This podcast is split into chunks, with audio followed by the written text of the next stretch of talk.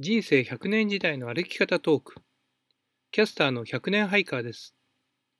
年を取ったからもう終わり、などとは言わず、人生を目いっぱい楽しもうという人たちにお話を伺います。今回のゲストは、環境音楽家、サウンドデザイナーの国保隆さんです。国保さんの音作りについて伺う2回目はですね、緊急地震速報の次にもうちょっと心地よい音を作ったというお話を伺いたいと思います。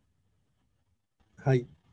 えっ、ー、と、じゃあ、あの、多分皆さん耳にしたことあると思うんですけれども、電子決済サービス ID っていうのの、まあ、決済音ですね。あの、はい、コンビニとかで携帯でお金払うとか、はい、うん、タクシーなんかでもあの携帯っていうか電子マネーっていう形でお金払うやり方が今ありますよね。でそれの ID っていうあのブランドのっていうかな ID っていうところのお決済をその携帯を、えー、決済だからお、まあ、買い物した時に、うん、あのお金払う時に、えー、鳴る音ですね。車輪とかあのいろんなのありますよね。はい、そうですね。はい。これがあの電子マネー ID の決済音なんですけども、なんか、まあ、どっかで多分皆さん聞いたことあると思う。なんかハハープ？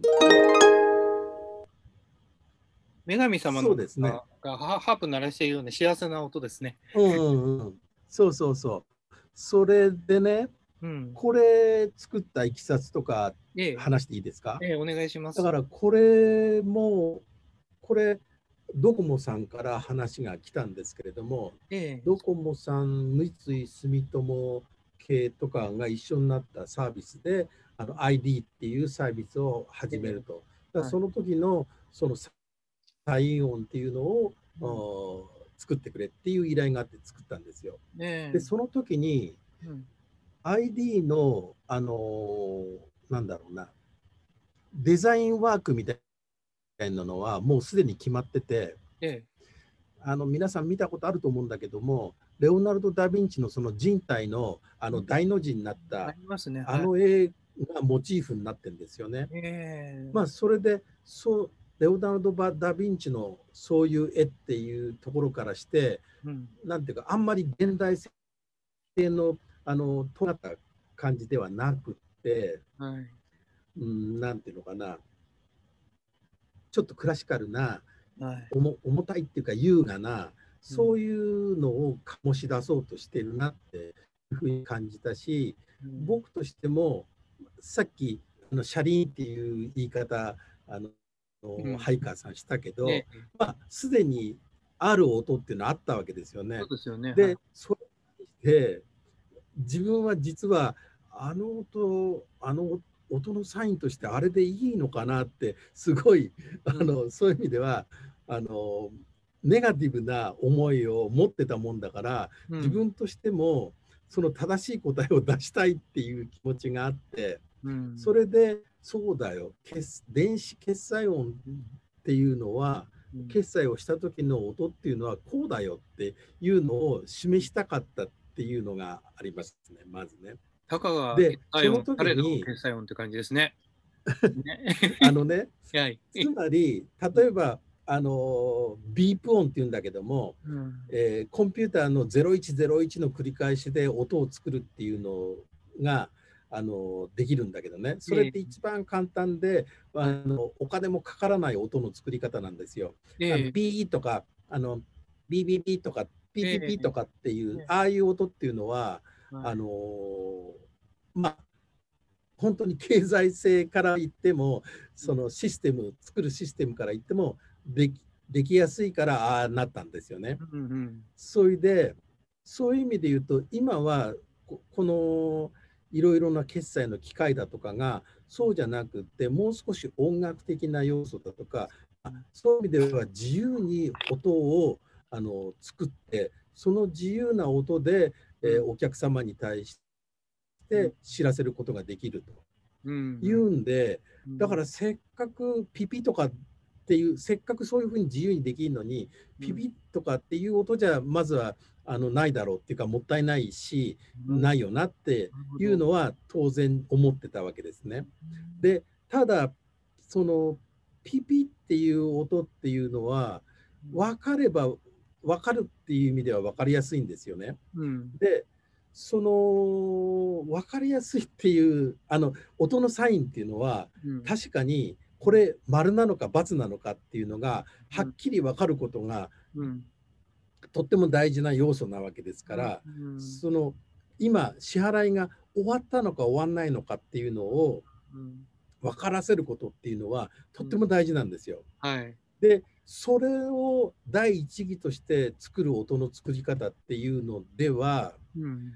あのまあそういうのも作れるわけだけども、うん、せっかくそれよりも増した自由な音作り自由な表現ができるんだからっていうんで僕はあの音に対してお金を払ったら普通、例えば1,000円払ったら何、て言うかないや今1,000円払って自分のお小遣い1,000円減ったんだよなっていう気持ちになるよりは、うん、あなんかあこの1,000円でこういう美しい未来がとか美味しい未来がとかそういうふうにポジティブな気持ちになれるようなことが音でできるんじゃないかって。でそれってピピだろうかシャリーンだろうかって、そういうものと違うんですよね。でレオナルド・ダ・ヴィンチのあの絵っていうのもそういう意味でただあの何て言うかなお金の使い方お金を電子でできますよとかっていうのの時代が来たっていうのも含めてもうちょっと深いその奥深さとか優雅さとかそういうのを持ってるんで音もそういう奥深さ優雅さっていうのを持たせたい。それによって結果あいい買い物したなとかこの後の楽しみがあるよなって、そういうことを伝えたかったんですよ。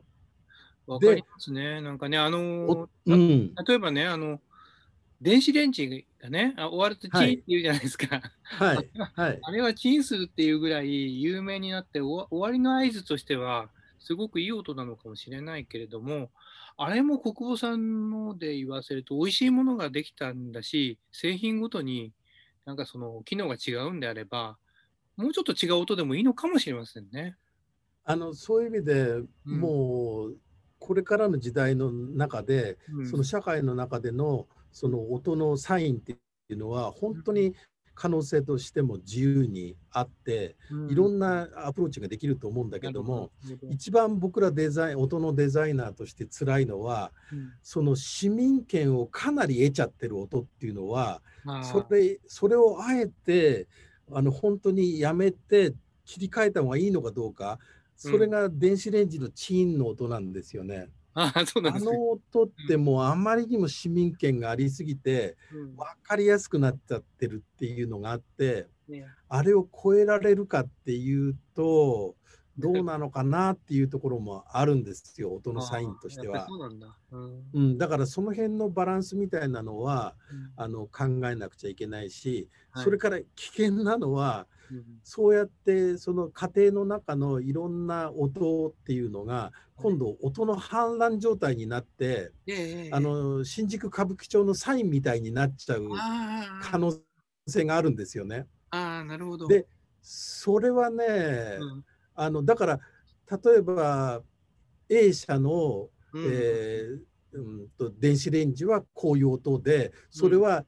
うん、えー、誰々さんが作りました。うん、で今度 B 社のトースターはこうこの誰々さんっていう音のデザイナーが作りましたとか 僕が何人もいたとするじゃないですか。えー、それでそのために100%の音を作ったとしたらそれがその部屋にキッチンに5台とかあった日にはちょっとトゥーマッチになっちゃう危険性があるとかって そう、ね,、そういうところまで考えなくちゃいけないんですよね。そうですね。うん、だからまあちょっとそこのところが難しい部分があって、うん、あの緊急地震速報ほどとんがったっていうか、もう徹底的にあの聞こえる聞こえてアラート音として機能するっていうようなベクトルで突っ走るわけにはいかないっていうところがありますよね。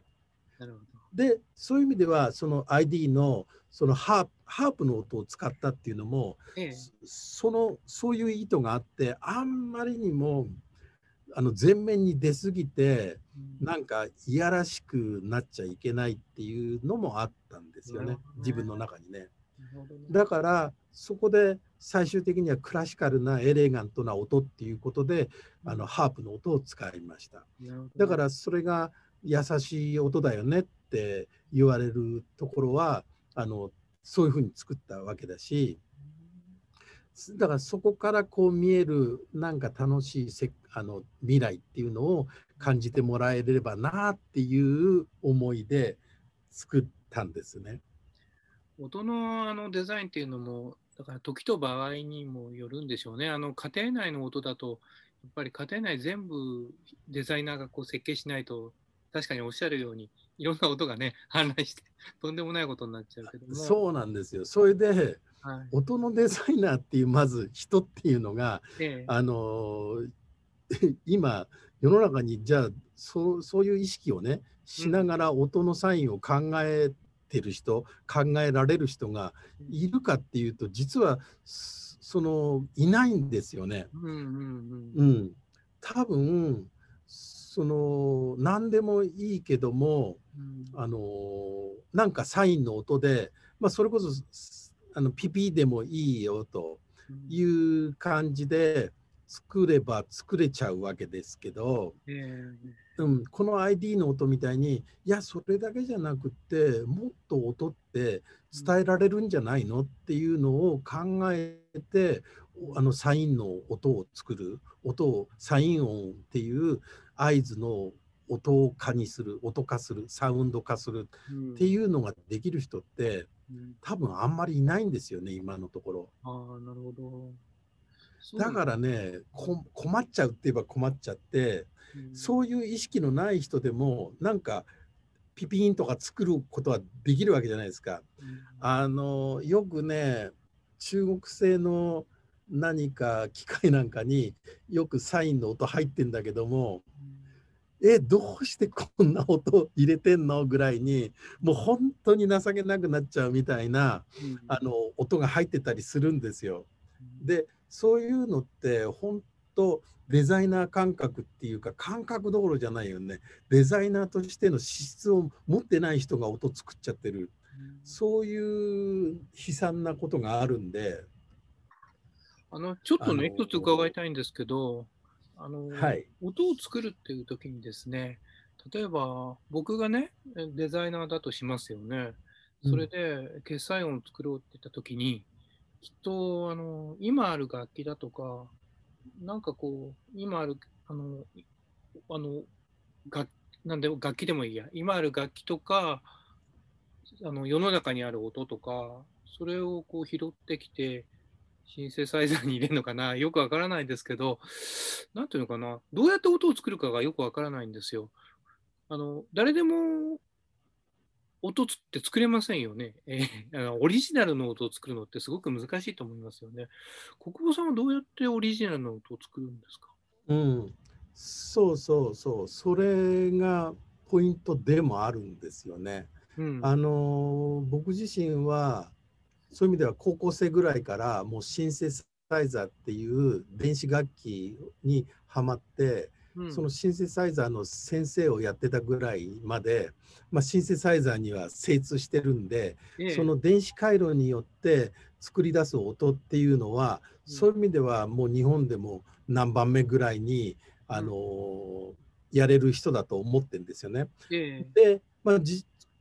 緊急地震速報なんかは、まあ、そういったノウハウなりスキルをうまく生かして作った音なんですけども、はい、この ID のハープの音っていうのは全然そういう要素ないですよね。うん、僕はわざとそういう電子音から離れた音にしたいって思ったし、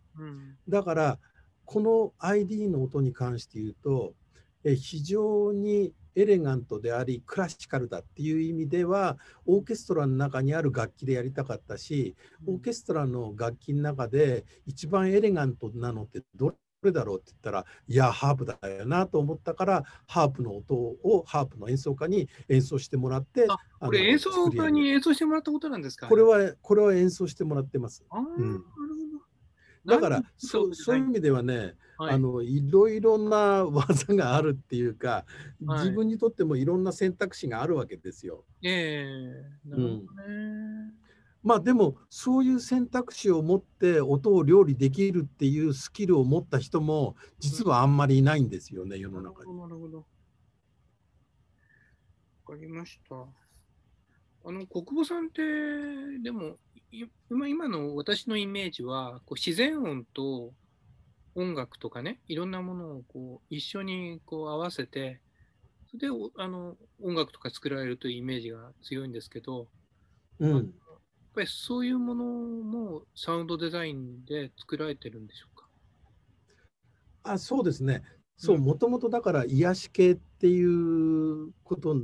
が自分の中ではあのずっとあった使命だったんで、うん、その中で一番大事にしてきたのは自然音なんですよね。そで、ね、その自然音とその音音楽の要素と組み合わせるみたいなことっていうのが、うん、まあそういう意味で自分の得意技でもあったわけです。では次回はその得意技について伺いましょう。